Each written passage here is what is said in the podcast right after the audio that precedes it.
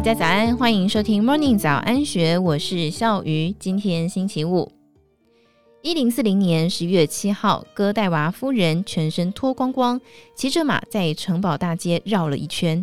她为什么这么做呢？是受到什么惩罚，还是那时代就有行为艺术呢？都不是，她是为了打赌。哥戴娃夫人生于九百九十年，古英语的名字意思是 God's gift。她是英国爱德华三世的家族成员。戈达娃后来嫁给了麦西亚伯爵，伯爵掌管考文垂市，税金太重，人民生活困苦。戈达娃希望丈夫可以减免赋税。伯爵说：“如果你敢光着身体、裸体骑着马游街，我就答应免掉今年的赋税，怎么样？”伯爵其实是想让夫人知难而退。没有想到，第二天，哥戴娃松开了端庄的发型，长发披下来，像面纱一样包着她的身体。在骑士的陪同之下，哥戴娃骑马出发。而市民得到消息，家家户户都关上了门窗，大家都躲着，绝不看哥戴娃的裸体。但是有一个混蛋叫 Tom，只有他是从窗户偷看，所以后来英语骂人批评 Tom，就是指偷窥者，就是这样来的。丈夫非常吃惊，只好遵守约定解除赋税。但后来是巧克力让这个故事流传到全世界。一九二六年，皮埃尔·德普斯在比利时布鲁塞尔经营甜点店。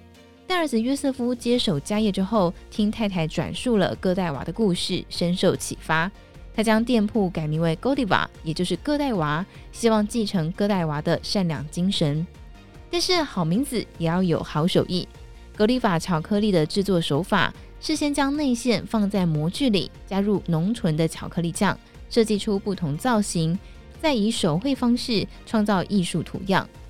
最具代表性的是一个为了要纪念哥戴娃所设计的巧克力，它以哥戴娃造型的浮雕模板印压而成，造型精巧，所以业绩大有起色，分店一家家的开，加上设计有质感的包装，几乎是独占了当地市场。除此之外，善良也搭配上了行动。二次大战之后，社会笼罩在绝望的空气里。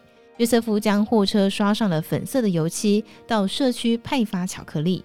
从此，哥迪瓦的粉色货车就成为幸福的象征。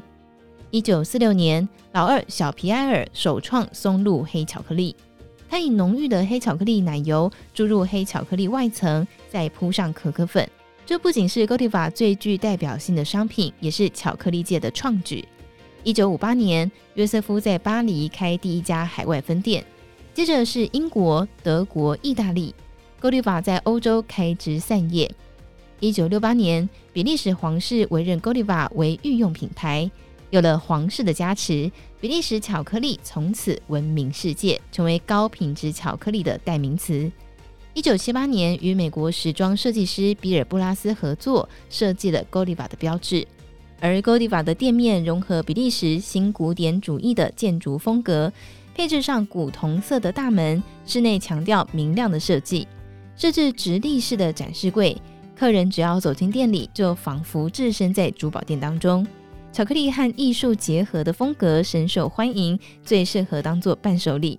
七零年代末期，哥迪瓦的营收狂增五倍，目前已经有超过七百五十家分店。而哥迪瓦裸女骑马的商标，提醒他们不忘善良的要旨。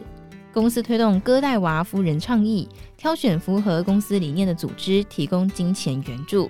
公司积极提拔女性企业家，参与女性平权运动，为女性和弱势发声。二零二零年疫情爆发，全世界都笼罩在不安当中。二一年，哥迪瓦重新开着粉色货车，在纽约派送巧克力，向人民再次分享着甜蜜和善良。以上内容出自一千三百八十六期好广财专栏，更多精彩内容欢迎参考资讯栏。如果任何想法，欢迎你留言告诉我们，或者是加入 Discord 群组一起参与讨论。也别忘记订阅金州大耳朵的频道，以免错过我们最新推出的节目。祝福您有美好的一天，我们明天见，拜拜。